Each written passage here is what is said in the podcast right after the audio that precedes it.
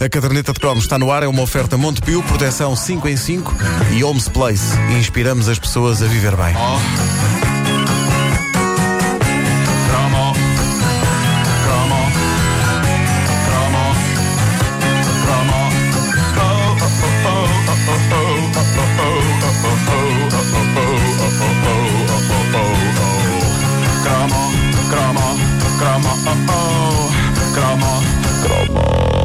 Ora, tinha de ser a Patrícia Furtado a sugerir este cromo, ela que trabalha com desenho e pintura, é a ilustradora dos livros da caderneta de cromos, é a criadora das nossas figuras de PVC. E já agora, antes de, de continuar, dizem-me que há crianças a andar com elas para todo lado. As crianças gostam, querem andar com o Vasco para todo lado, uh, basicamente. E. É o que se dizem transporta que mais facilmente. É, É, o mais verdade, maneirinho. É o mais, Mais maneirinho.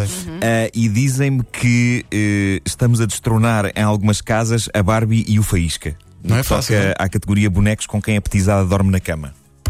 Há crianças que dormem connosco na cama. Isso é mais E- inquietante, mas, eh, mas pronto. Mas eu achei isto uma delícia. Esta noite eu decidi fazer a experiência. Eu peguei nas figuras de PVC da caderneta de cromos e dormi com elas na cama. Porque dormimos contigo todos. Assim, É lá. acordei comigo próprio, cravado numa nádega, o que naquela altura, eram quatro da manhã, me parecia o material de que eram feitos os pesadelos. Eu na minha própria nádega. Parece uma metáfora estranha, cujo significado eu não consigo perceber bem.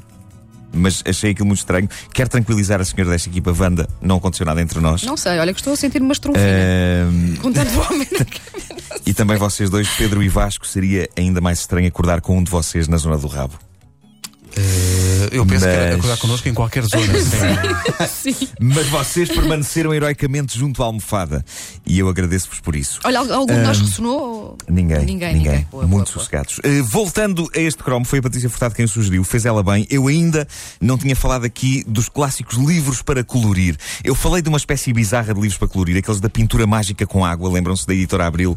Passávamos com o pincel molhado sobre as figuras e. E esborratávamos tudo. Espalhávamos um bocadinho de tinta que aquilo já trazia assim disfarçado, impresso na página. E era magia, magia! Não, mas desta vez falo dos lendários e banais livros para colorir, que, na era croma, eram em grande parte baseados em séries de desenhos animados. Eram como as cadernetas de cromos. Não havia série que estreasse que não tivesse os seus próprios livros para colorir.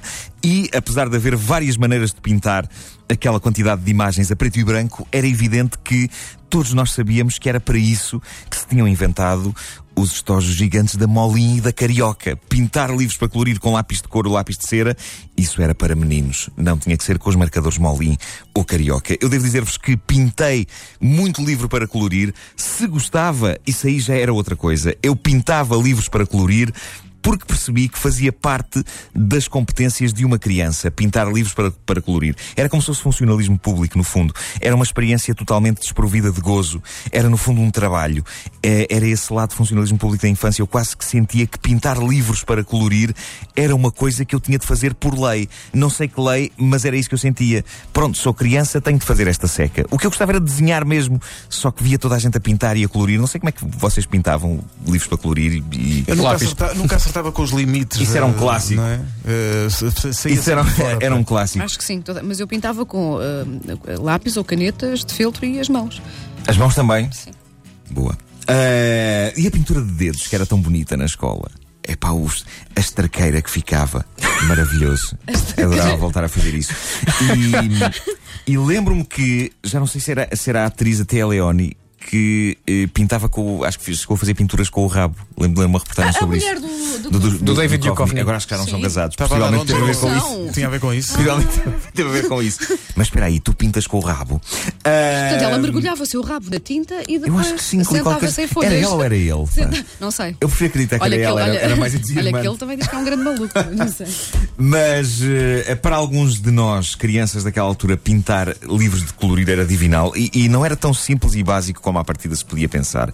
Pintar uma figura num livro, quando se tem mais de. eh, Pronto, vá, quatro anos, eh, eh, aí sim pode falar-se em pintar, porque até aí, pintar uma figura num livro é pegar numas canetas e vandalizar o livro todo com riscos. Não Aliás, gosto da palavra vandalizar. Cuidado com a palavra Claro, vandalizar. claro, peço desculpa por isso.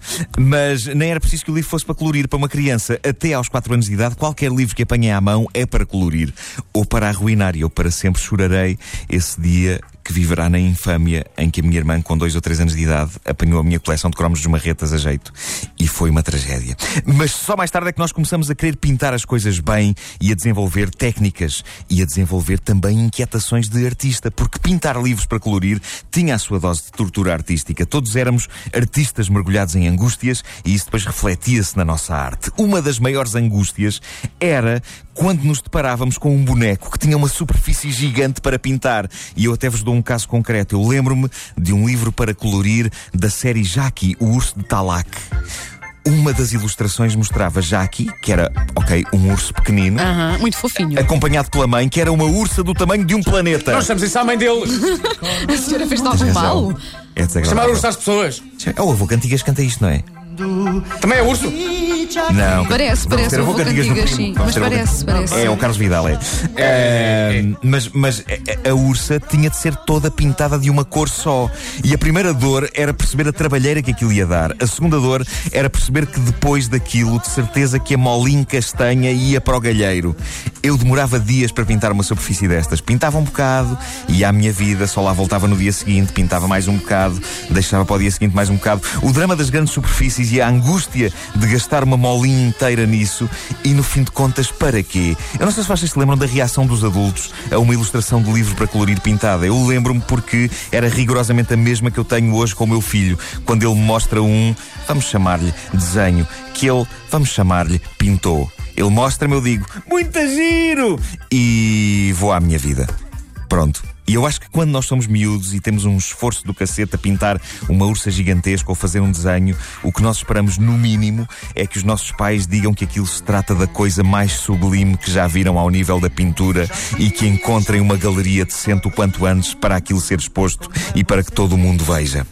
E não é isso que acontece. As técnicas variavam de artista para artista e diziam muito sobre a personalidade de quem pintava. Havia os perfeccionistas, quase roçando perigosamente o nhonhó. Esta era a malta tão obcecada em manter as cores firmemente dentro das linhas que se dava ao trabalho de pintar primeiro junto às linhas a cor para depois estar mais descansada a pintar o meio sem ter o terror de ultrapassar as linhas e pintar por fora. Foi isso que faltou ao Pedro Ribeiro. Eu, eu fazia isso, mas eu não corria bem de qualquer Mas por maneira. outro lado, pensa que tu eras um artista, e repara bem no que eu vou dizer, um artista non sequitur. Ou seja, Ah, sequitur, são não, aquelas viagens, as viagens Eu, a, a seco e sim. não, eu, eu, de facto apareceram Não é? umas borbulhas a dada altura. Não, era um artista Era- que não seguia o rebanho. Isto é latim. Isto é latim, caramba. Eu só Ah, conheço as viagens Charlie, a as sequitur. pessoas que viviam no terror de ultrapassar as linhas e de pintar por fora são as pessoas que hoje em dia são contabilistas e isso é malta Ah, como se pode ver Está pelo meu com, caso. muito, Sim, sim, com muito cuidado. Ah, não, mas, mas, mas tu és um perfeccionista. Não, mas é que eu, eu- eu sempre foi. Perfeccionista e toque, eh, Sim. não é? Sim, sim. Ah, Não, depois, da técnica oficial. dentro deste, deste grupo havia os que pintavam com a caneta sempre para o mesmo lado, porque diziam que pintar para a esquerda e depois para a direita e depois ficava feio. E, Pois então ficava. e depois mantinham os riscos da Ah, pintura todos mas muito ficava acertinhos. mesmo, Zuca, zuca, ficava, zuca, Ficava, depois pintasse vias que havia uma zona com mais cor do que outra. outro. Era, era, era, era. Algumas dessas baixo. pessoas ainda hoje estão à espera de fazer amor pela primeira vez. Ou, ou então são melhores amantes do que a malta que pintava por fora. Porque são pessoas que sabem ir aos pormenores. Não há melhores amantes do que as pessoas que pintam por fora. Obrigado. Essa frase é muito bonita. Ah, depois havia os mais descontraídos. Os mais descontraídos era o que ficava de fora ficava. Eu acho que tu eras um artista desses, Pedro. É Eras um-. Eras um, um- um espírito rebelde. Ah, hoje em dia são artistas ou então assassinos em série.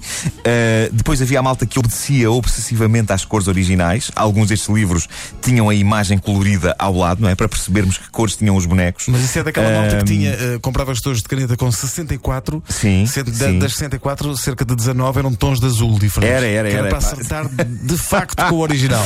E, e- e depois havia a malta que recusava seguir o rebanho. Eu queria ser um desses. Se forem ao meu livro de colorir do Jaqui, um dos Jaquis está lilás e vermelho. O problema é que eu depois ficava tolhido pela culpa, às voltas na cama, pensando: isto não se faz a Jaqui. Seja como for, eu acho que a ideia dos livros para colorir era que nós respeitássemos as cores. E a dada altura, eles eh, eh, contra-atacaram com aquilo que acaba por ser o equivalente fofinho a uma carga policial para aprendermos a fazer as coisas bem. Eles inventaram, vocês lembram-se destes livros, o pintar por números. Ah, e isto era sublime. A figura estava dividida em vários pedacinhos, cada um com um número, e depois víamos a legenda: 1 um, vermelho, 2 azul, 3 amarelo. E aí sim, era como se estivéssemos a ser controlados pela Da pintura.